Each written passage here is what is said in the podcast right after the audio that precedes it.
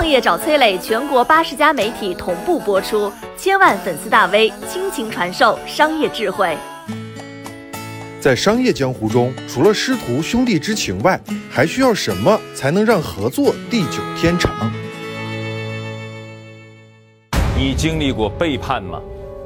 一四年某日深夜，床前明月光，疑似地上霜。一代宗师郭先生正仔细翻阅徒弟名录，一个“金”字忽刺入眼帘，一时血往上涌。旁边有人劝道：“咱就不能大度一点，这事儿就过去吧？”郭先生回道。动不动就劝人大度，这种人要离他远一点，否则他遭雷劈的时候会连累人。郭先生大笔一挥，在这金字图儿名下写下了“欺天灭祖，背逆人伦”八个大字，夺取他的云字名分，永久逐出师门。这郭与曹之间到底发生了什么？九十年代，郭先生来到北京，志向不大，寻思能不能也进个曲艺团，谋一份差事。住在郊区的地下室，饿了就顿顿吃面糊，面糊吃多了胃发炎，疼得睡不着觉。全身最值钱的就是那腰间的 BP 机，不如卖掉这 BP 机，买点消炎药吃。可是卖掉它来了活儿，谁通知我？最终，活着战胜了活儿，明天的希望败给了今天的疼。失去了 BP 机，买了药，郭先生却发现了商机。哎呀！这 BP 机这么值钱，不如去偷它个五百台啊！找个地方埋下去，然后去自首，埋在哪儿，咬死不松口，蹲它个十年八年，出来之后，这五百台挖出来，不得在北京换两套房啊！郭先生笑着笑着就哭了。一天去演出，错过了末班车，郭先生走路三个多小时才回到住处，满天繁星啊！他感叹：竟真没有我的容身之处。哎。这郭先生慢慢登上了破茶馆，走进了小剧院。幸得前辈张文顺老爷子提携，渐渐有了机会。二零零二年谋生不成问题，郭先生从铁杆粉丝当中也收了第一个徒弟阿伟，辈分也起得高远，一个云字唤作云伟。多年之后呢，云伟也出走郭家师门。郭先生刷短视频的时候，看到一句渣渣辉的经典台词，叫“阿伟已经死了，你挑的吗，偶像？”郭先生笑得前仰后合，重重双击一个赞。其实，在这一年，小金也败在了郭先生门下。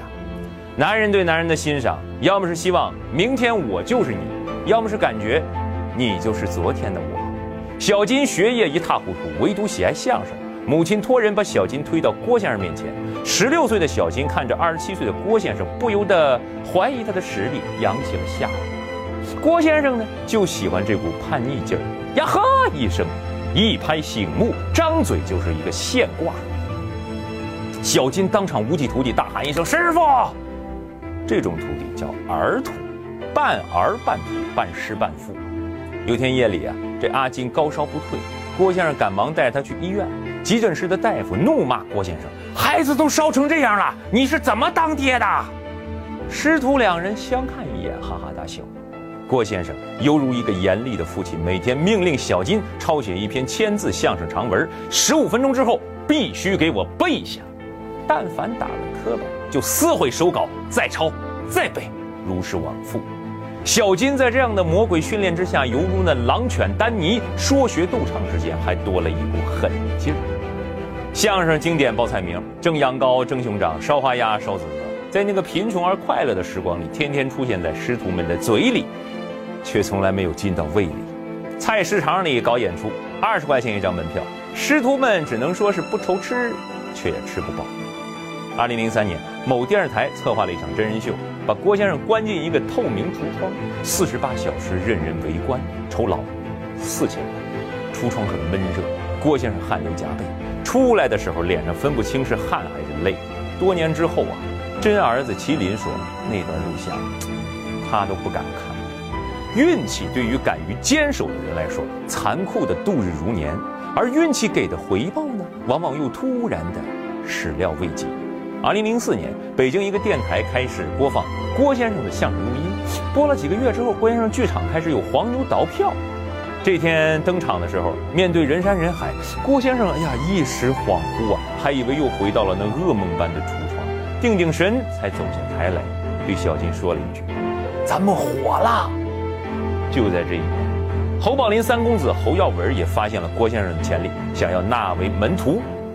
其实，一九八八年的时候，当年十五岁的小郭曾经拜在天津某文化团团长杨志刚门下。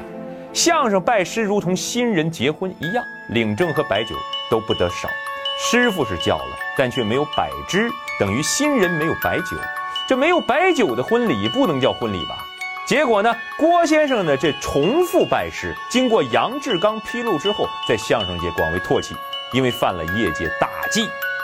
眼看师傅火了，这位口头杨师公要来蹭，小金书信一封去向杨志刚，破口大骂。郭先生得知以后，拍了拍小金的肩，意思是罢了罢了。你看这个时候的郭先生还是很好说话的，是吧？这郭先生的窜红呢，也让老一辈相声人睚眦欲裂，双方是你来我往，好不激烈。那头动不动反三俗，这姓郭的讲的东西毫无教育意义。这头啊，郭先生说：“哎呦，这主流相声啊，相声首先要搞笑，相声要是不搞笑，那可太搞笑了。”风生水起这一年也伴着阴云密布，郭先生又收入一名岳姓儿徒，赐辈分为云，取名云鹏。那个时候的相声啊，半死不活，唯郭先生是扛起复苏的大旗。别家相声最怕录音录像，郭先生却已经领教了传播的威力，每次演出欢迎录制，欢迎散播。那几年吴京正在港漂，郁郁不得志，粤语也不识。郭先生的励志故事是如此有他乡故知的共鸣，郭先生的京腔京调又是在入夜里让吴京更能学会隐忍。那几年，多少人买 MP3，除了保存流行歌曲，郭先生的相声必定是内存里占有一席之地。身边的师弟变多了，敏感的小金呢，渐渐觉得有些失宠。曾经贴身为伴的师傅，有时候对其他徒弟讲话，竟然要小金回避。不过呢，小金又很快打消了顾虑。因为新开的茶馆，师傅令他担任主演。小金争气，除了会说，长得也越来越帅气。首开相声现场，堪比明星演唱会，竟有女粉丝定制荧光棒，热情挥舞。小金不由得意，有多得意呢？某次跟于谦吃饭，小金竟然敢说：“师傅第一，我第二，我养活了咱们半个班底。”于谦听完，抽烟喝酒烫头，笑而不语。二零零六年。郭先生与老一辈所谓的主流相声界打的那叫一个势不两立，而这主流相声界呢，恰好举办了一个相声大赛。小金一路披荆斩棘，老前辈过来通气儿：“小金呐，你不错，咱总决赛上给你留好了十八分钟的 solo。”而师傅连夜把小金叫到身边，勒令小金退赛。小金这时候再次扬起下巴说：“师傅，这是我的前途啊！”郭先生掸了掸身上那件纪梵希的 T 恤，说：“哦，我才是你的前途。”心里这是一口气，关键是包里没有几个币。二零零七年，老郭登上福布斯名人榜，排名座次二十六，还巨资收购了剧场。小金回忆，那一年我的工资才四千多呀，并且直到二零一零年，我到手还是那个数。到了二零一零年。主流相声界的反击似乎终于落下重锤，因为别墅占用工地事件，老郭继续调侃作态，一时负面潮涌。云伟、李菁向老郭道别而去，郭家城墙终于松动了砖块。心思飘摇的小金呢，也被师傅发下来的新合同激怒。这合同签下来写着要为师傅再打工十年，一旦违约还要赔偿百万。小金酒后大闹师傅的生日宴，喊道：“在这儿我也吃不饱，我走了，我再也不回来。”从此自立。老郭与小金的故事，本质是传统师徒制与现代公司制的矛盾。这个矛盾在今天的直播界，MCN 与达人的关系当中也有一度。今天有达人爆料，老板或天价违约，或 PUA X S 二。昨天呢，有师傅冲进徒弟直播间训斥半个小时，直接把他骂了。不付出资源捧不火，付出了资源火了，人跑了。对接客户算是资源，给你客户你不接，也算是枉费抬举。剪不断，理还乱。大家都是江湖中人，只是现代的江湖中人需要一份更完美的合同。我是商业小纸条，我在很多平台去分享过创业方面的课程和经验，比如说抖音、快手、百度、阿里、腾讯等等。